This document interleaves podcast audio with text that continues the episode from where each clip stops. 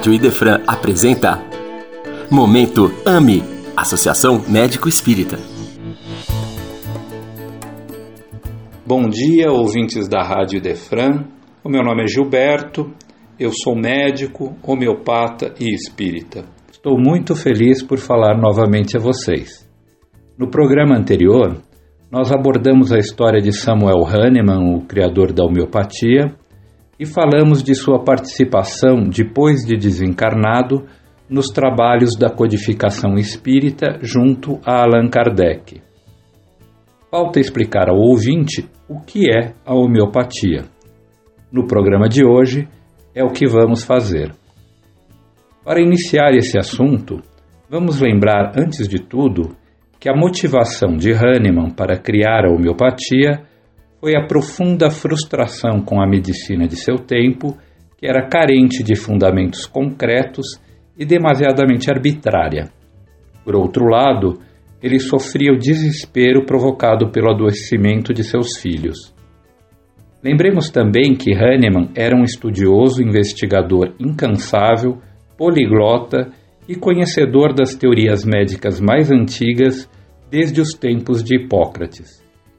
Certo dia, como dissemos no segundo programa desta série, ao traduzir a matéria médica do médico e botânico escocês William Cullen, ele se deparou com uma explicação que julgou incoerente sobre o modo de ação de uma substância chamada quina, utilizada para o combate à malária.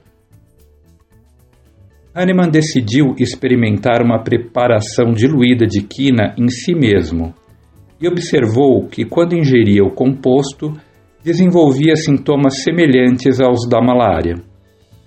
Conhecendo o princípio da semelhança de Hipócrates, similia similibus curentor, Hahnemann deduziu que o poder de cura da quina estava relacionado à sua capacidade de produzir no homem sadio sintomas similares ao da doença. Assim como ele experimentou a quina, utilizou também outras substâncias em si mesmo e em discípulos e voluntários sadios. Foi registrando sintomas provocados pelas diversas substâncias em livros denominados matérias médicas. As matérias médicas, por isso, são muito importantes, já que contêm a descrição dos sintomas de cada substância testada em pessoas sadias. Assim, aos poucos, Hahnemann foi descobrindo o novo sistema de cura que batizou de homeopatia. Depois, descreveu detalhadamente as características desse sistema num livro chamado Organon da Arte de Curar. As características da homeopatia descritas no Organon podem ser resumidas da seguinte maneira: 1. Um, para a utilização homeopática de uma substância, ela deve ser primeiramente experimentada numa pessoa saudável. Esse princípio se chama princípio da experimentação no homem são. Essa substância será capaz de curar rápida e eficazmente uma pessoa que apresente um conjunto de sintomas semelhantes ao que ela foi capaz de provocar no indivíduo sadio. Esse princípio se chama princípio da semelhança. O medicamento homeopático é produzido através de diluições e agitações sucessivas a partir de um frasco contendo a substância original. Esse processo de agitar e diluir recebe o nome de dinamização. As diluições e as dinamizações no processo de fabricação do medicamento homeopático são tão grandes que, na prática, nos medicamentos diluídos acima de uma dinamização que chamamos de 12CH, não existe mais substância material detectável.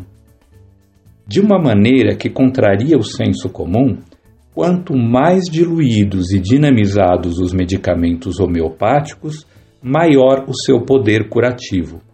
Esse princípio de utilizar doses muito pequenas de substância com poder curativo cada vez maior se chama princípio das doses mínimas. A homeopatia funciona, segundo Hahnemann, de um modo dinâmico, o que quer dizer, em outras palavras, de modo não material.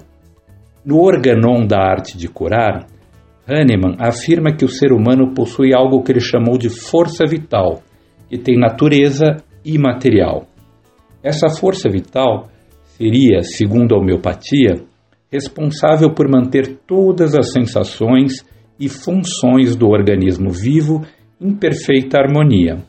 O adoecimento dessa força vital, portanto, interferindo no seu papel de manter a integridade de todas as funções físicas e mentais, seria o único responsável pelos sintomas que aparecem em qualquer doença, no corpo e na mente. Hahnemann nunca esclareceu o que seria essa força vital, mas como veremos num programa posterior, o Espiritismo, com Chico Xavier e Emmanuel, nos deu esclarecimentos bastante interessantes que auxiliam na compreensão dessa questão. Embora não se preocupasse em definir a força vital, Hahnemann deixou bem claro que ela tinha natureza imaterial e que a única forma de curar as doenças seria atuar com medicamentos também imateriais. Qualquer manifestação física ou mental das doenças seria somente reflexo da disfunção da força vital. Uma vez restituída esta última à sua normalidade, esses sintomas desapareceriam. No Organon da Arte de Curar, parágrafo 16, está escrito resumidamente o seguinte: Nossa força vital, de tipo não material, somente pode ser atacada e afetada pelas influências externas prejudiciais ao organismo, de forma também não material do mesmo modo, as doenças não podem ser afastadas dela, da força vital, senão através das forças não materiais dos medicamentos apropriados que agem sobre essa força vital. Segundo Hahnemann, o processo de diluir e agitar sucessivamente uma substância, aos poucos vai desprendendo dela o princípio ativo de natureza não material o único capaz de agir na força vital procurando a cura. Daí porque as dinamizações sucessivas vão tornando o medicamento cada vez mais poderoso, porque nos medicamentos dinamizados, mais princípio imaterial foi desprendido das moléculas físicas.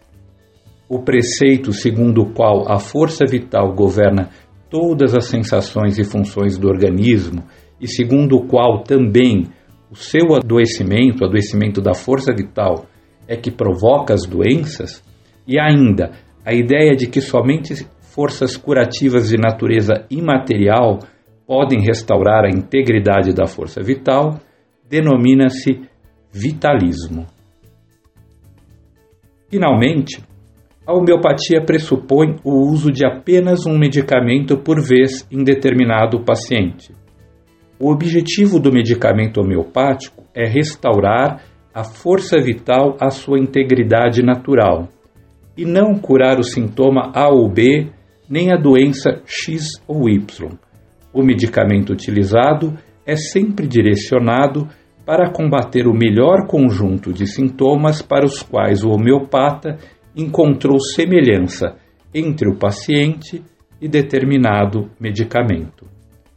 Hahnemann foi explícito ao dizer, no parágrafo 273 do Organon da Arte de Curar: em nenhum caso é necessário e, por conseguinte, não é admissível administrar a um doente mais do que uma única substância medicamentosa por vez.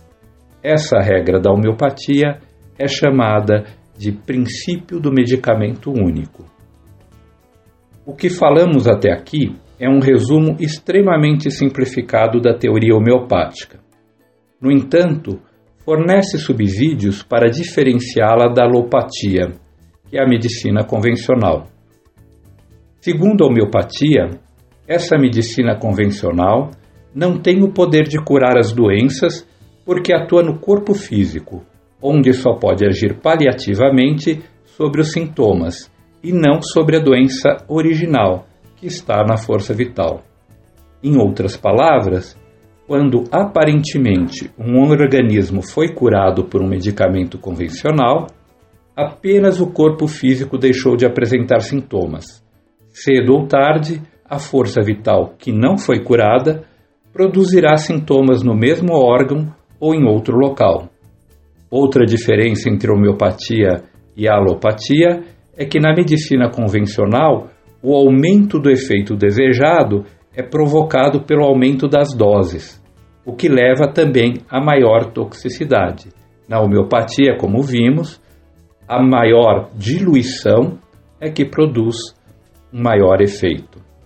Resumidamente, podemos dizer então que a homeopatia é o sistema de cura criado por Hahnemann no final do século XVIII e que se caracteriza pelos cinco princípios discutidos anteriormente, ou seja, experimentação no homem-são, princípio da semelhança, doses mínimas, vitalismo e medicamento único.